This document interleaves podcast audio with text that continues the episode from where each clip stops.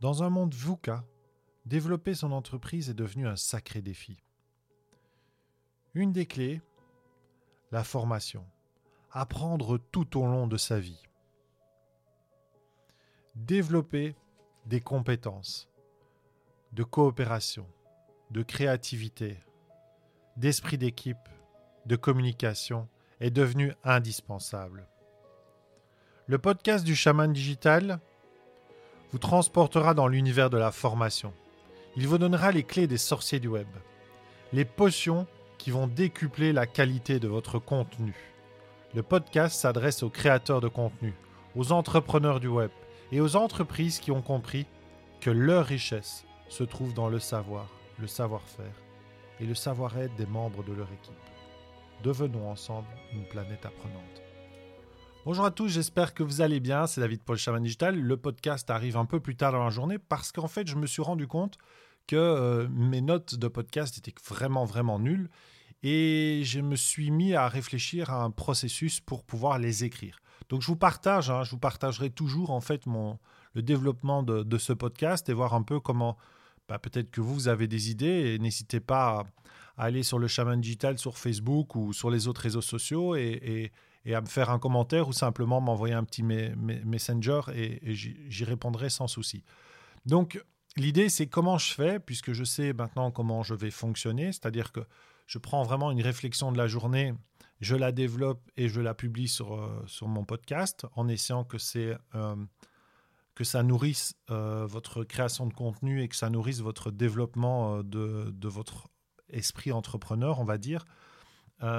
et j'ai quand même ce souci avec ces notes. Et ici, j'ai décidé de prendre donc Evernote, qui est l'outil que moi j'utilise pour les notes. Hein. Il y en a d'autres. Il y a Beer, euh, il y a, bah, il y a Note de, sur Apple. Il y a, j'ai oublié chez Microsoft, mais vous le savez, vous le connaissez.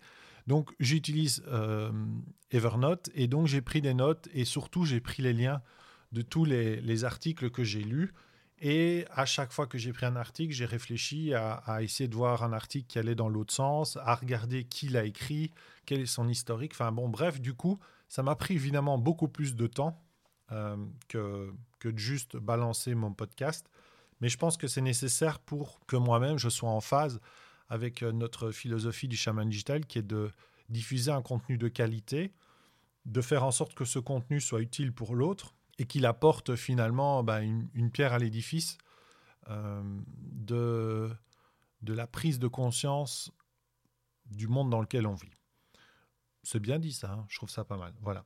Donc l'effet, l'effet, c'est que je me suis retrouvé dans un groupe Facebook avec euh, une demande d'un des membres du groupe et avec une fois de plus dans les réponses une personne qui a tendance à plutôt euh, être très comment dire, très directive et surtout à renvoyer systématiquement vers un message privé qui est donc probablement l'idée d'essayer de vendre ses produits.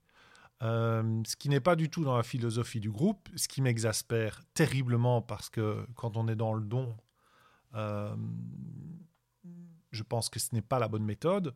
En tout cas, elle clairement pas dans le don. Et donc, euh, bah, qu'est-ce que j'ai fait? Moi, j'ai répondu d'une façon super complète, la plus complète possible, à la question du poste, étant donné que je me suis dit, bah, comme ça, euh, elle ne garde pas l'information pour elle et l'information est diffusée, donc il n'y aura pas de raison euh, de, payer pour ça. Euh, le résultat, c'est qu'en fait, bon, je n'ai pas été agressif vis-à-vis de la personne qui avait écrit le commentaire, j'ai simplement répondu à la question du poste, hein, d'accord? Le truc, c'est que je me suis retrouvé avec une réponse qui disait qui, en fait, j'ai très très vite senti, parce que voilà, les énergies, vous les ressentez, enfin en tout cas moi je les ressens, j'ai très très vite ressenti ce, un souci d'ego en fait, de positionnement d'ego par rapport à, euh, aux compétences. Moi je ne remettais pas en doute les compétences de personne. C'est que euh, sur base de mes croyances et de mon existence professionnelle, j'ai donné un avis qui n'est que le mien et qui n'est que basé sur mes recherches, mes, euh, voilà, et, mon histoire. Donc forcément, c'est un modèle qui est le mien, et, je n'attends pas que on me dise, euh, David, tu détiens la solution parce que personne ne la détient. Mais ce qui s'est passé, c'est qu'ici, il y avait vraiment une, voilà, des points d'exclamation, des, mots écrits tout en majuscule. Donc, on sentait quand même une certaine, un certain besoin d'affirmation. Et euh, quoique les points n'étaient absolument pas euh, faux, enfin en tout cas pas inintéressants dans, ce qu'elle expliquait, c'était systématiquement se repositionner par rapport à son expérience, au fait que ses clients sont contents, et nanani et nanana. Et en fait, c'est absolument pas une discussion qu'il y avait, c'était juste une position prise avec ses propres croyances, validée sur l'autel de l'expérience personnelle et des euh, preuves qui s'affichent devant elle par rapport à cette expérience et cette façon de faire. Alors, ok, euh, est-ce que j'ai répondu oui, simplement en demandant d'être un petit peu plus courtois et en expliquant que je n'étais absolument pas contre ce qui avait été écrit puisque ce n'était pas, c'était pas mes propos, donc euh, voilà, c'était des propos en plus. Et c'était clairement un positionnement stratégique. On est à peu près dans le même domaine. Hein, on va être clair. Moi, je suis designer, euh, euh, learning designer, donc, donc forcément, c'est plutôt dans la création de formation. Et là, on était avec euh, un réseau très lourd par rapport à ça. Et donc, du coup, il y a un positionnement. Mais moi, je suis pas là-dedans. Je suis absolument pas là-dedans. J'ai pas besoin de, de me justifier ou quoi que ce soit. C'est voilà, je participe et puis c'est tout quoi. Mais là, il y avait voilà, il y avait un petit retour un peu d'ego mal placé. Donc, j'ai voulu essayer de d'élever le débat en, expliquant clairement que bon ben voilà, il n'y a pas de pas de souci, mais que je voyais ça un peu différemment. Et puis il y a d'autres personnes qui ont euh, qui ont commencé à liker euh, mes propos, puis il y a d'autres qui ont continué à confirmer euh, et, et, à aller plutôt dans le sens de ce que j'écrivais. Donc ça m'a fait réfléchir sur ben, pourquoi en fait on se retrouve dans des positions comme ça, devoir, et c'est souvent le cas sur les réseaux sociaux, devoir répondre euh, d'une façon euh, aussi euh, peu, peu intéressante finalement, parce que ça ne nourrit pas surtout la question de, du poste et de la personne. Et donc j'ai fait une analyse de ça et je vais vous, vous parler de plusieurs points et n'hésitez pas à, m'envoyer un petit message sur Messenger si, si le cœur vous en dit ou un commentaire à l'endroit où vous pouvez le placer, par exemple sur Apple Podcast ou autre. Il y a ce fameux biais de confirmation. Alors le biais de confirmation, c'est quoi? C'est le fait qu'on va privilégier les informations qui vont confirmer en fait vos idées. Donc forcément, ce qu'on va faire, c'est qu'on va aller chercher dans euh, ce qu'on découvre des informations qui vont confirmer nos propres croyances. Et puisque ces informations confirment nos croyances, nos croyances sont vraies. C'est un biais de confirmation assez classique. Un exemple euh, euh, assez, assez criant, c'est le fait, par exemple, dans le. Parce que nous, évidemment, on est, on est beaucoup là-dedans, donc forcément, je, je, je vais en parler. C'est euh, tout ce qui est euh, phénomènes paranormaux. Et je vais aussi parler du côté scientifique, parce qu'en fait, des deux côtés. Hein. Si on va dans les phénomènes paranormaux, ben, on, va, on va plutôt aller chercher des informations qui vont confirmer l'existence et peut-être pas aller prendre des informations qui vont peut-être euh, infirmer et en tout cas qui vont mettre qui vont mettre un peu, on va dire, l'église au milieu du village. C'est-à-dire qu'on prend les informations qui vont dans un sens, mais on ne prend pas les informations qui nous dérangent. Alors que ça pourrait être intéressant d'analyser les deux et d'avoir une, une, vision plus nuancée des choses. Ça nous fait élever en étant plus nuancé. Mais c'est pareil du côté scientifique aussi, et ça c'est peut-être un de mes problèmes aussi, c'est que moi pendant tout un temps, j'ai eu tendance d'être vraiment dans la confirmation scientifique.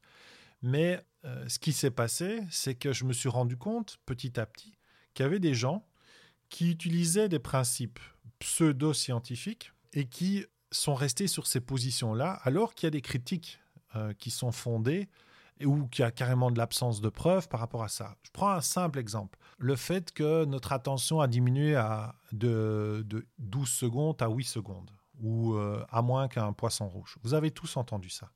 C'est quelque chose qui est dit, redit. Et je l'ai même vu dans un article d'un journaliste qui prône euh, la qualité du contenu. Donc on est, personne n'est à l'abri de se faire coincer, et moi le premier. Mais si on va prendre le temps d'aller rechercher l'information qui va dans l'autre sens, donc moi quand on me dit euh, notre temps d'attention est de 8 secondes, je dis mythe, j'écris toujours mythe, temps d'attention, 8 secondes, sur Google, sur euh, DuckDuckGo, si j'ai pas envie d'être euh, d'être capté par Google. Quand je fais ça, je tombe sur des articles qui sont contradictoires. Et donc, du coup, ça me permet d'avoir une vision plus claire. Et du coup, j'ai découvert qu'en fait, cette histoire de Wisgont, c'est lié à une étude euh, Microsoft, de Microsoft ou autour de Microsoft ou IBM, enfin, soit une étude de, euh, d'une boîte plutôt centrée sur la technologie, qui avait été regardée le temps d'attention d'une page Internet.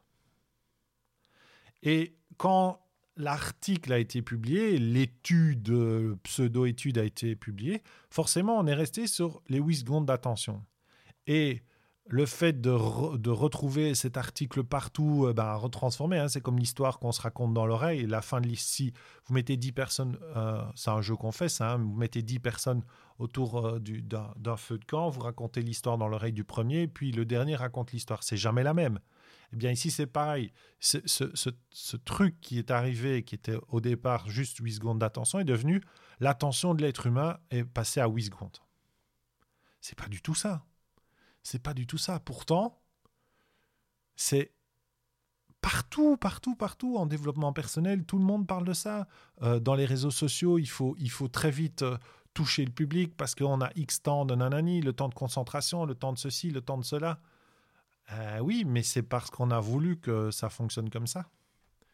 Si on prend juste le, temps d'analyser, on se rend compte que c'est faux. Donc ça, c'est le biais de confirmation. Euh, c'est que à force, et, alors il y a aussi le côté de répétition. Puisqu'on voit les choses tout le temps de la même façon, bah, du coup, on finit par le croire. Et ça, je vais revenir sur un des points euh, tout à la fin, qui est malheureusement lié à l'algorithme de ces réseaux sociaux. Donc le biais de confirmation. Donc comment on peut parce qu'on est tous, tous, tous, tous victimes de, ce biais-là. Comment on peut faire face à ça? Ben, Simplement se poser la question inverse. Si on pense ceci, allons voir s'il existe une pensée qui va à l'opposé. Et analysons les choses en étant le plus neutre possible et en essayant de mettre une distance. Les scientifiques, par exemple, ils ont fait, euh, ils ont trouvé, enfin, ils ont mis des protocoles, des protocoles en place dans leurs expériences pour ne pas que certaines données soient effacées parce qu'elles vont à l'opposé de leur hypothèse. Euh, il y a systématiquement euh, des études qui sont randomisées. Donc, euh, et, en double aveugle, donc des groupes témoins des groupes qui, n'ont pas le qui n'ont pas par exemple le, médicament ou on leur fait croire qu'ils l'ont avec voilà. Donc c'est c'est toutes des, protocoles et des techniques qui vont essayer de, faire en sorte qu'on se fasse pas avoir par ce biais de confirmation qui est voilà qui est partout. C'est le premier point Ensuite, et j'en ai déjà parlé tout à l'heure, c'est l'ego. Forcément, si on se place avec un ego, c'est-à-dire que si on se place en tant que moi, je suis un spécialiste et un expert dans mon domaine, donc forcément, parce que ça fait des années, des années, des années que je pratique, euh, je détiens une part de la vérité. À partir du moment où on rentre dans, dans ce schéma-là, mais on s'enferme en fait dans ses croyances et on perd finalement euh, peut-être justement ce niveau d'expertise, parce qu'on on ne fait que confirmer ce qu'on que, ce a envie de confirmer. On ne prend pas le temps de, de, voir euh, l'inverse. Et ça, c'est un... Voilà, ça peut être un énorme problème. Et ça, on le retrouve beaucoup sur les réseaux sociaux. Hein, on est dans un monde où, euh, malheureusement, encore beaucoup de personnes ne peuvent pas vivre, et je l'ai vécu pendant des années, ne peuvent pas vivre pleinement leur, leur, leur, vie professionnelle, en tout cas ne peuvent pas s'épanouir comme ils l'entendent, parce qu'ils sont bloqués par des hiérarchies, parce qu'il y a des règles. Alors moi j'étais dans le secteur non marchand, donc parce qu'il y avait des politiques, parce qu'il y avait plein de choses qui font qu'on n'est pas à l'aise. Et puis on arrive sur les réseaux sociaux, comme moi avec un podcast, on a un micro, on enregistre et on balance ce qu'on veut. Donc forcément, ça peut donner, en termes d'ego, des choses compliquées à gérer. Et puis, euh, pour peu qu'on se laisse piéger par le monde de l'influence, par euh, le nombre de vues, euh, par le nombre d'abonnés, eh bien tout ça nourrit extrêmement fort l'ego et c'est difficile de prendre une distance par rapport à ça. mon mentor Martin Latulippe disait une des premières choses qu'il faudrait faire, et je pense que c'est lié à ça, c'est quand vous êtes touché par la critique, c'est peut-être aussi parce que vous êtes touché par le le côté euh, valorisation. Donc si vous n'êtes pas touché par quelqu'un qui vous dit que vous êtes génial, vous ne serez probablement pas touché par quelqu'un qui vous dit que vous êtes horrible. Et moi, j'aime bien cette idée-là. Donc, euh, essayer d'avoir comme ça cette position plutôt neutre. Ça ne veut pas dire que je n'aime pas quand on dit que j'ai fait quelque chose de bien, mais c'est pas quelque chose qui, qui produit qui produit euh, une sensation chez moi en fait. Euh, la sensation, elle se produit souvent euh, quand j'ai fini mon podcast, que je l'ai publié, je dis ah putain j'ai fait un chouette truc, je pense que c'est sympa, je pense que j'ai donné de la qualité. Mais c'est ça vient pas de l'extérieur. Je pourrais avoir 400 likes, sincèrement, ça changerait pas grand chose en fait pour moi, parce qu'en fait moi je distribue, je, je, fais ce qui me plaît et je prends du plaisir à le faire et, et, et ça me suffit en fait, voilà tout simplement. Donc ça, c'est pour l'ego. Ensuite, il y a, je vais venir donc ce fameux algorithme. Hein. Euh, on en parlait avec un, avec un ami. Le souci, euh, si vous regardez votre, votre fil Facebook, c'est que vous vous retrouvez évidemment avec euh, bah, ce que Facebook a décidé que vous alliez voir. Et si dans l'algorithme, il n'est absolument pas mis de mettre un article qui irait à l'opposé de votre opinion, parce que ça voudrait peut-être vous vous mettre mal à l'aise et donc vous faire sortir de Facebook, c'est pas du tout l'objectif de, ces outils, c'est de vous laisser dans la matrice. Il va vous orienter tout votre contenu pour que ça corresponde à ce qu'il pense être votre contenu, mais toujours dans le, le sens que vous restiez dans la matrice. Donc vous allez vous retrouver avec des gens qui vous disent tout le temps la même chose. Ça va tout le temps dans le même sens. Forcément, ça peut confirmer euh, vos croyances. Et à partir du moment où on finit par croire c'est un peu fou ce que je vais dire, mais croire ses propres croyances, ça ne veut rien dire, c'est débile, mais vous voyez ce que je veux dire, c'est-à-dire qu'à partir du moment où on, confirme que sa croyance est une vérité, voilà, c'est ça que je voulais dire, que sa croyance est une vérité, on se retrouve dans une situation qui est, euh, qui est, euh, qui est très compliquée et qui est malheureusement euh, utilisée par beaucoup de, de, phénomènes extrêmes. C'est quand on fait croire à des gens que leur croyance est une vérité. Et, là, ça fait, ça fait de gros dégâts. Et dans le monde de l'éducation, c'est terrible. C'est terrible parce que euh, on met en place des systèmes qui sont à l'opposé de ce qui euh, serait euh, le plus efficace, mais on le fait par croyance et en plus, on pousse à faire croire que c'est la vérité. Et ça, c'est très, très compliqué. Donc, euh, les algorithmes, hein, donc les biais de confirmation, l'ego, les algorithmes. Et je pense aussi, et c'est là où j'ai appris quelque chose aujourd'hui, c'est tout ce qui est modèle. Donc, on modélise les choses. Donc, dans le monde éducatif, on a tendance à mettre des modèles, euh, à essayer de, trouver des techniques, euh, des outils, et on applique. On applique, et quand on voit que ça fonctionne, on se dit, ah, c'est le modèle qui, qui est bon. Moi, j'avais un problème avec ça, notamment, par exemple, avec le brain gym. Le Brain Gym, c'est euh, euh, une, société, hein, euh, c'est une boîte, une entreprise qui a créé un produit qui a pignon sur rue un peu partout, en tout cas beaucoup en Europe et enfin je pense aux États-Unis aussi, qui est une multinationale qui fonctionne sur le principe qu'en faisant certains mouvements par le corps, ça provoque des modifications du cerveau et donc ça aide les enfants à travailler. Moi-même, quand j'étais directeur, j'ai dû euh, vivre avec ça et avec la croyance que les enseignants, euh, enfin, avec le fait que des enseignants croyaient vraiment profondément en cette méthode, alors que moi, j'y voyais euh, toute une série, mais complètement improbable, de, de pseudosciences qui justifiaient des positionnements, des mouvements à l'infini avec des mouvements gauche-droite. Enfin bon, bref, des trucs de dingue. Et euh, ça, ça m'agaçait, mais bon, voilà, comme euh, ça faisait bouger les choses, bah, je me dis, OK, bon, bah, je, vais, je vais me taire. Et, et, au moins, les enfants ne sont pas assis à faire 50 euh, calculs de maths identiques. Ils font autre chose. Et moi, tout ce qui était bon pour faire autre chose, c'était bon. Et puis, en faisant ce podcast, je suis tombé sur le, le, côté de l'idée de, de prendre des modèles, mais qu'en fait, les modèles, ils ne doivent pas spécialement être vrais doivent être utiles. L'important, évidemment, c'est de comprendre qu'ils ne sont pas vrais, mais qu'ils sont utiles. Et d'avoir cette nuance euh, dans son esprit euh, pour, pour euh, bah, déjà faire avancer, parce que quand vous avez un modèle devant vous, c'est quand même plus facile pour travailler, mais de prendre conscience que ce modèle n'est pas une vérité, c'est un modèle, mais il est utile. Et donc ça, c'est quelque chose, je pense, qui, est, qui peut être très intéressant aussi à comprendre quand on, quand on travaille et quand on veut utiliser euh, euh, un outil, c'est juste de se dire, OK, c'est un modèle qui est utile, ça ne veut pas dire que c'est une vérité et ça, et, ça reste une croyance. Et je voulais terminer par une, euh, citation de Warren Buffett, hein, que j'aime beaucoup, qui dit que l'être humain est le meilleur pour interpréter toute nouvelle information de façon à ce que ses conclusions précédentes restent inchangées. Et ça, c'est exactement la définition qu'on devrait utiliser euh, sur Facebook. C'est-à-dire que quoi qu'il arrive, on reste sur sa position. Elle est figée.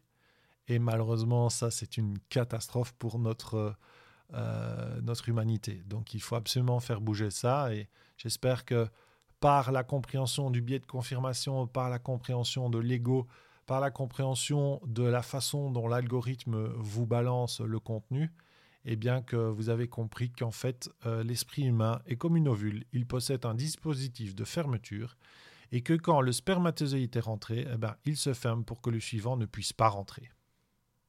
Ça c'est dit. C'était Charlie Munger. Merci, à bientôt, à demain, ciao.